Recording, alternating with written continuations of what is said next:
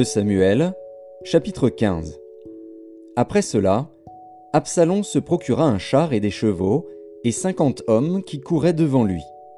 Il se levait de bon matin, et se tenait au bord du chemin de la porte.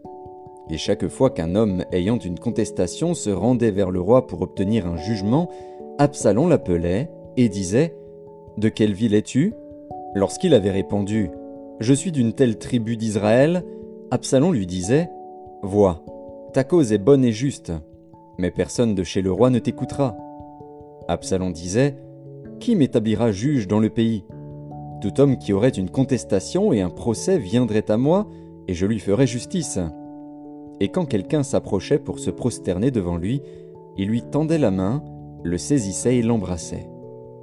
Absalom agissait ainsi à l'égard de tous ceux d'Israël qui se rendaient vers le roi pour demander justice et Absalom gagnait le cœur des gens d'Israël.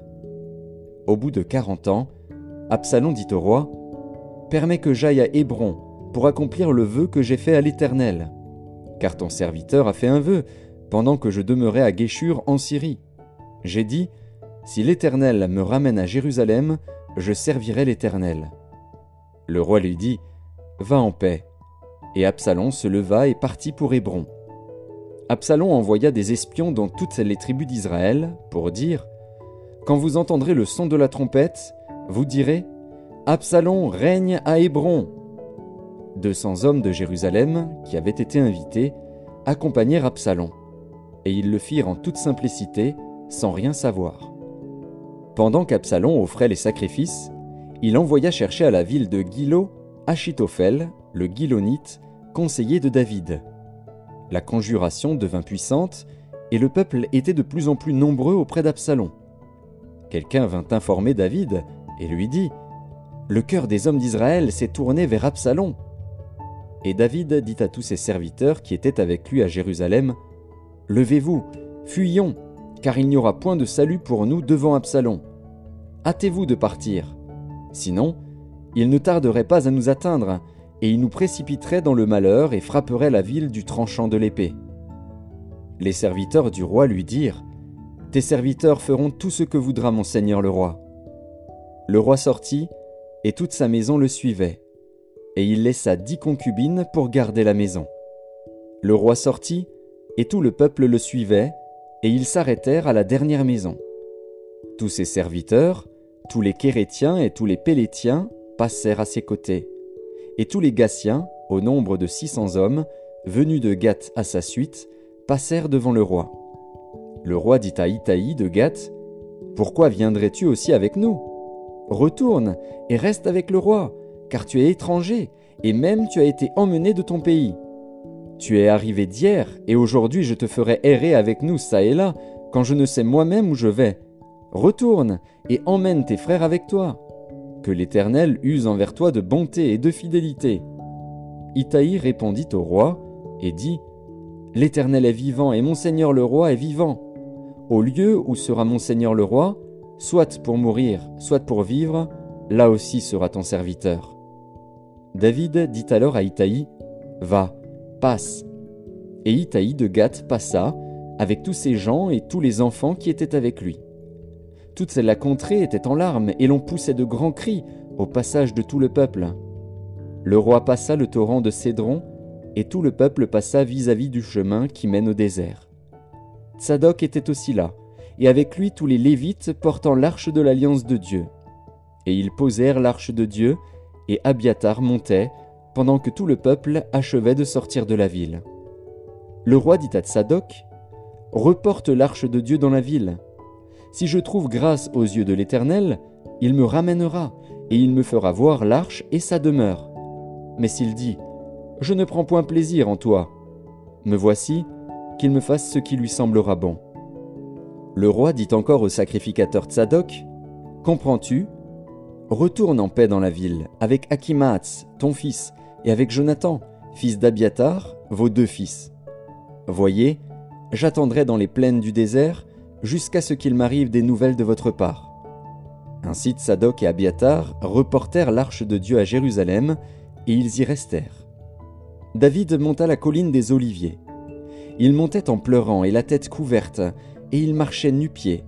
Et tous ceux qui étaient avec lui se couvrirent aussi la tête, et ils montaient en pleurant. On vint dire à David, Achitophel est avec Absalom parmi les conjurés. Et David dit, Ô Éternel, réduis à néant les conseils d'Achitophel. Lorsque David fut arrivé au sommet, où il se prosterna devant Dieu, voici, Ushaï, l'archien, vint au-devant de lui, la tunique déchirée et la tête couverte de terre. David lui dit, Si tu viens avec moi, tu me seras à charge. Et, au contraire, tu anéantiras en ma faveur les conseils d'Achitophel si tu retournes à la ville et que tu dises à Absalom Ô roi, je serai ton serviteur. Je fus autrefois le serviteur de ton père, mais je suis maintenant ton serviteur. Les sacrificateurs Tsadok et Abiatar ne seront-ils pas là avec toi? Tout ce que tu apprendras de la maison du roi, tu le diras aux sacrificateurs Tsadok et Abiatar. Et comme ils ont là auprès d'eux leurs deux fils, Akimaatz, fils de Tsadok, et Jonathan, fils d'Abiatar, c'est par eux que vous me ferez savoir tout ce que vous aurez appris. Ami de David, retourna donc à la ville, et Absalom entra dans Jérusalem.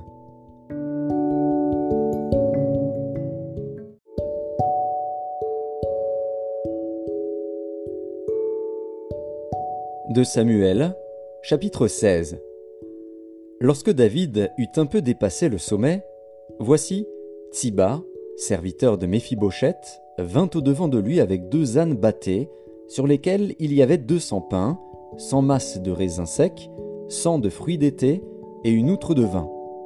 Le roi dit à Tsiba Que veux-tu faire de cela? Et Tsiba répondit Les ânes serviront de monture à la maison du roi, le pain et les fruits d'été sont pour nourrir les jeunes gens, et le vin pour désaltérer ceux qui seront fatigués dans le désert. Le roi dit Où est le fils de ton maître? Et Tsiba répondit au roi Voici, il est resté à Jérusalem, car il a dit Aujourd'hui la maison d'Israël me rendra le royaume de mon père. Le roi dit à Tsiba Voici, tout ce qui appartient à Méphibosheth est à toi. Et Tsiba dit Je me prosterne, que je trouve grâce à tes yeux, ô roi mon seigneur.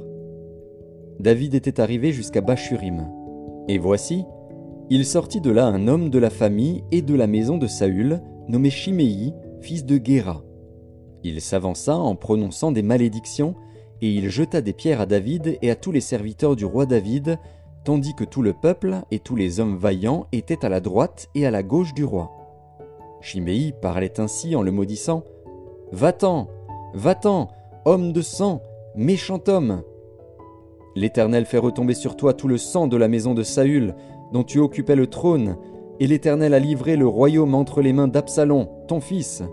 Et te voilà malheureux comme tu le mérites, car tu es un homme de sang. Alors Abishai, fils de Tseruja, dit au roi Pourquoi ce chien mort maudit-il le roi mon seigneur? Laisse-moi, je te prie, allez lui couper la tête. Mais le roi dit Qu'ai-je à faire avec vous, fils de Tseruja? S'il maudit, c'est que l'Éternel lui a dit Maudit David. Qui donc lui dira Pourquoi agis-tu ainsi? Et David dit à Abishai et à tous ses serviteurs Voici, mon fils, qui est sorti de mes entrailles, en veut à ma vie, à plus forte raison ce Benjamite. Laissez-le, et qu'il maudisse, car l'Éternel le lui a dit. Peut-être l'Éternel regardera-t-il mon affliction, et me fera-t-il du bien en retour des malédictions d'aujourd'hui David et ses gens continuèrent leur chemin et Chiméi marchait sur le flanc de la montagne près de David, et, en marchant, il maudissait, il jetait des pierres contre lui, il faisait voler la poussière. Le roi et tout le peuple qui était avec lui arrivèrent à Agéphim, et là ils se reposèrent. Absalom et tout le peuple, les hommes d'Israël, étaient entrés dans Jérusalem, et Achitophel était avec Absalom. Lorsque Ushaï, l'archien, ami de David, fut arrivé auprès d'Absalom, il lui dit Vive le roi Vive le roi Et Absalom dit à Ushaï Voilà donc l'attachement que tu as pour ton ami. Pourquoi n'es-tu pas allé avec ton ami? Ushaï répondit à Absalom C'est que je veux être à celui qu'ont choisi l'Éternel et tout ce peuple et tous les hommes d'Israël, et c'est avec lui que je veux rester. D'ailleurs, qui servirai-je? Ne sera-ce pas son fils? Comme j'ai servi ton père, ainsi je te servirai. Absalom dit à Achitophel Consultez ensemble, qu'avons-nous à faire? Et Achitophel dit à Absalom Va vers les concubines que ton père a laissées pour garder la maison. Ainsi tout Israël saura que tu t'es rendu odieux à ton père, et les mains de tous ceux qui sont avec toi se fortifieront. On dressa pour Absalom une tente sur le toit, et Absalom alla vers les concubines de son père, aux yeux de tout Israël. Les conseils donnés en ce temps-là par Achitophel avaient autant d'autorité que si l'on eût consulté Dieu lui-même. Il en était ainsi de tous les conseils d'Achitophel, soit pour David, soit pour Absalom.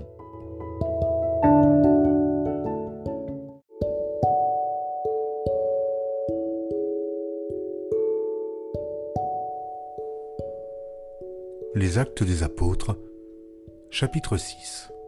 En ce temps-là, le nombre des disciples augmentant, les hellénistes murmurèrent contre les Hébreux parce que leurs veuves étaient négligées dans la distribution qui se faisait chaque jour. Les douze convoquèrent la multitude des disciples et dirent Il n'est pas convenable que nous laissions la parole de Dieu pour servir aux tables. C'est pourquoi, frères, choisissez parmi vous sept hommes de qui l'on rende un bon témoignage, qui soit plein d'Esprit Saint et de sagesse, et que nous chargerons de cet emploi. Et nous, nous continuerons à nous appliquer à la prière et au ministère de la parole. Cette proposition plut à toute l'assemblée ils élurent Étienne, homme plein de foi et d'Esprit Saint, Philippe, Prochor, Nicanor, Timon, Parménas et Nicolas, prosélytes d'Antioche. Ils les présentèrent aux apôtres qui, après avoir prié, leur imposèrent les mains. La parole de Dieu se répandait de plus en plus. Le nombre des disciples augmentait beaucoup à Jérusalem, et une grande foule de sacrificateurs obéissait à la foi. Étienne, plein de grâce et de puissance, faisait des prodiges et de grands miracles parmi le peuple. Quelques membres de la synagogue, dite des affranchis, de celle des Cyrénéens et de celle des Alexandrins, avec des Juifs de Cilicie et d'Asie, se mirent à discuter avec lui. Mais ils ne pouvaient résister à sa sagesse et à l'esprit par lequel il parlait. Alors ils subornèrent des hommes qui dirent nous l'avons entendu proférer des paroles blasphématoires contre Moïse et contre Dieu. Ils émurent le peuple, les anciens et les scribes, et, se jetant sur lui, ils le saisirent et l'emmenèrent au drains. Ils produisirent de faux témoins qui dirent Cet homme ne cesse de proférer des paroles contre le lieu saint et contre la loi, car nous l'avons entendu dire que Jésus, ce Nazaréen, détruira ce lieu et changera les coutumes que Moïse nous a données. Tous ceux qui siégeaient au Sanhédrin, ayant fixé les regards sur Étienne, son visage leur parut comme celui d'un ange.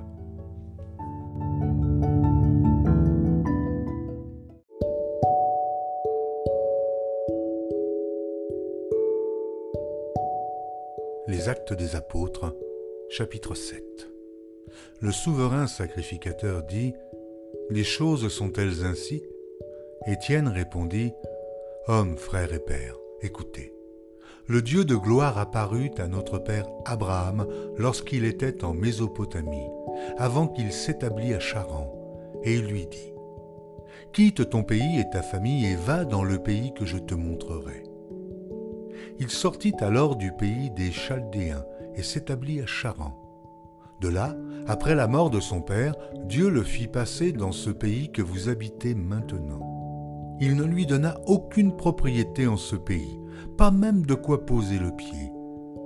Mais il promit de lui en donner la possession et à sa postérité après lui, quoiqu'il n'eût point d'enfant. Dieu parla ainsi.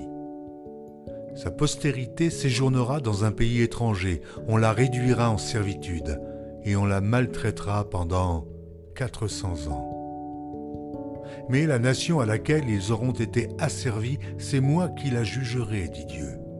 Après cela, ils sortiront, et ils me serviront dans ce lieu-ci. Puis Dieu donna à Abraham l'alliance de la circoncision, et ainsi, Abraham ayant engendré Isaac, le circoncit le huitième jour. Isaac engendra et circoncit Jacob, et Jacob les douze patriarches. Les patriarches jaloux de Joseph le vendirent pour être emmené en Égypte. Mais Dieu fut avec lui et le délivra de toutes ses tribulations. Il lui donna de la sagesse et lui fit trouver grâce devant Pharaon, roi d'Égypte, qu'il l'établit gouverneur d'Égypte et de toute sa maison.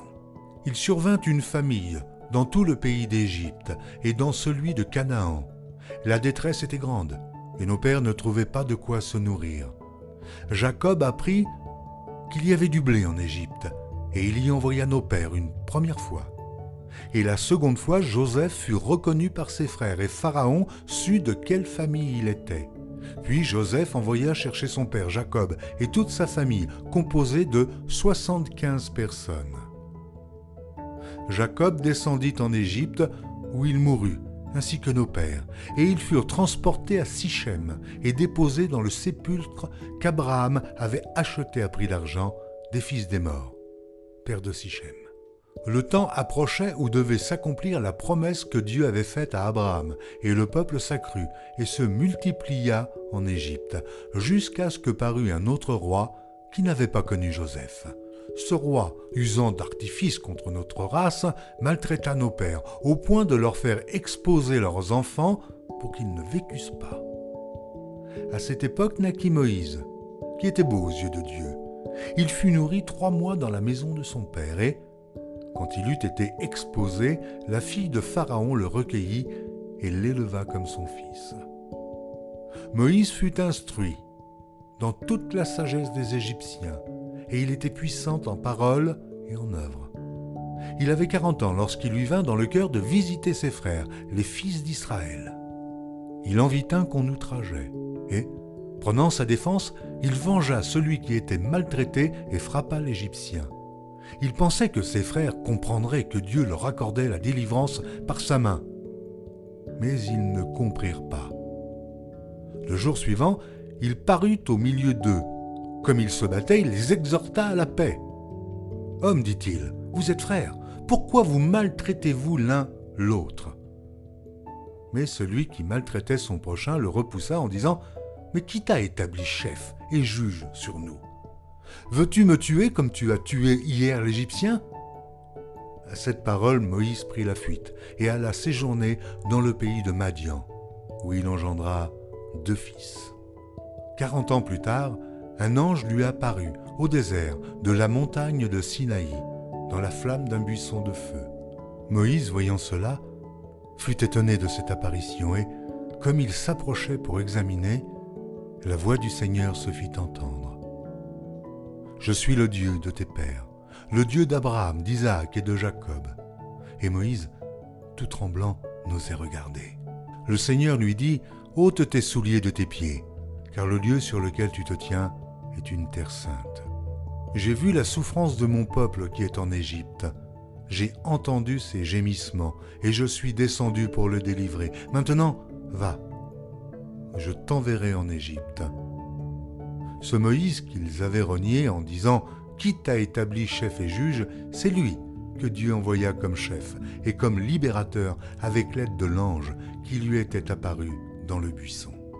C'est lui qui les fait sortir d'Égypte en opérant des prodiges et des miracles au pays d'Égypte, au sein de la mer Rouge et au désert pendant quarante ans. C'est ce Moïse qui dit aux fils d'Israël, Dieu vous suscitera d'entre vos frères un prophète comme moi. C'est lui qui, lors de l'assemblée au désert, étant avec l'ange qui lui parlait sur la montagne de Sinaï et avec nos pères, reçut des oracles vivants pour nous les donner. Nos pères ne voulurent pas lui obéir. Ils le repoussèrent et ils tournèrent leur cœur vers l'Égypte en disant à Aaron Fais-nous des dieux qui marchent devant nous, car ce Moïse, qui nous a fait sortir du pays d'Égypte, nous ne savons ce qu'il est devenu. Et en ces jours-là, ils firent un veau. Ils offrirent un sacrifice à l'idole et se réjouirent de l'œuvre de leurs mains. Alors Dieu se détourna et les livra au culte de l'armée du ciel, selon qu'il est écrit dans le livre des prophètes. M'avez-vous offert des victimes et des sacrifices pendant quarante ans au désert, maison d'Israël? Vous avez porté la tente de Moloch et l'étoile du Dieu enfant, ces images que vous avez faites pour les adorer aussi, vous transporterai-je au-delà de Babylone? Nos pères avaient au désert le tabernacle du témoignage, comme l'avait ordonné celui qui dit à Moïse de le faire d'après le modèle qu'il avait vu. Et nos pères l'ayant reçu, l'introduisirent sous la conduite de Josué, dans le pays qui était possédé par les nations que Dieu chassa devant eux. Et il y resta jusqu'au jour de David. David trouva grâce devant Dieu et demanda d'élever une demeure pour le Dieu de Jacob. Et ce fut Salomon qui lui bâtit une maison. Mais le Très-Haut n'habite pas dans ce qui est fait de main d'homme, comme dit le prophète. Le ciel est mon trône, et la terre mon marchepied. Quelle maison me bâtirez-vous, dit le Seigneur, ou quel sera le lieu de mon repos? N'est-ce pas ma main qui a fait toutes ces choses? Homme au cou incirconcis de cœur et d'oreille, vous vous opposez toujours au Saint-Esprit, ce que vos pères ont été, vous l'êtes aussi. Lequel des prophètes vos pères n'ont-ils pas persécuté Ils ont tué ceux qui annonçaient d'avance la venue du juste, que vous avez livré maintenant, et dont vous avez été les meurtriers. Vous qui avez reçu la loi d'après le décommandement d'ange, et qui ne l'avez point gardée.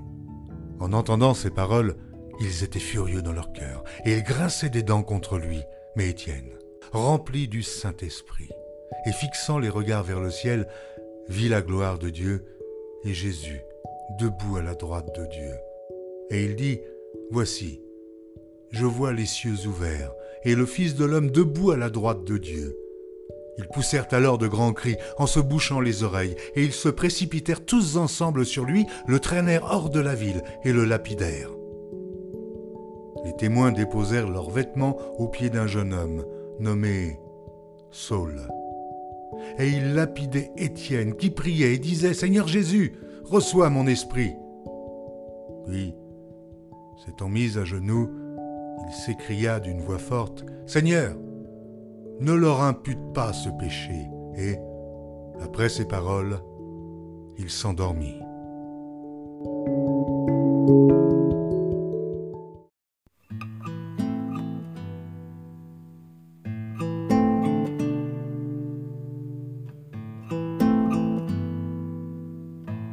Psaume 71 Éternel, je cherche en toi mon refuge, jamais je ne sois confondu. Dans ta justice, sauve-moi et délivre-moi. Incline vers moi ton oreille et secours-moi. Sois pour moi un rocher qui me serve d'asile, où je puisse toujours me retirer. Tu as résolu de me sauver, car tu es mon rocher et ma forteresse. Mon Dieu, délivre-moi de la main du méchant, de la main de l'homme inique et violent, car tu es mon espérance, Seigneur éternel. En toi je me confie dès ma jeunesse. Dès le ventre de ma mère, je m'appuie sur toi. C'est toi qui m'as fait sortir du sein maternel, tu es sans cesse l'objet de mes louanges. Je suis pour plusieurs comme un prodige, et toi, tu es mon puissant refuge. Que ma bouche soit remplie de tes louanges, que chaque jour elle te glorifie. Ne me rejette pas au temps de la vieillesse quand mes forces s'en vont, ne m'abandonne pas. Car mes ennemis parlent de moi, et ceux qui guettent ma vie se consultent entre eux, disant Dieu l'abandonne. Poursuivez, saisissez-le, il n'y a personne pour le délivrer. Ô Dieu, ne t'éloigne pas de moi, mon Dieu. Viens en hâte à mon secours.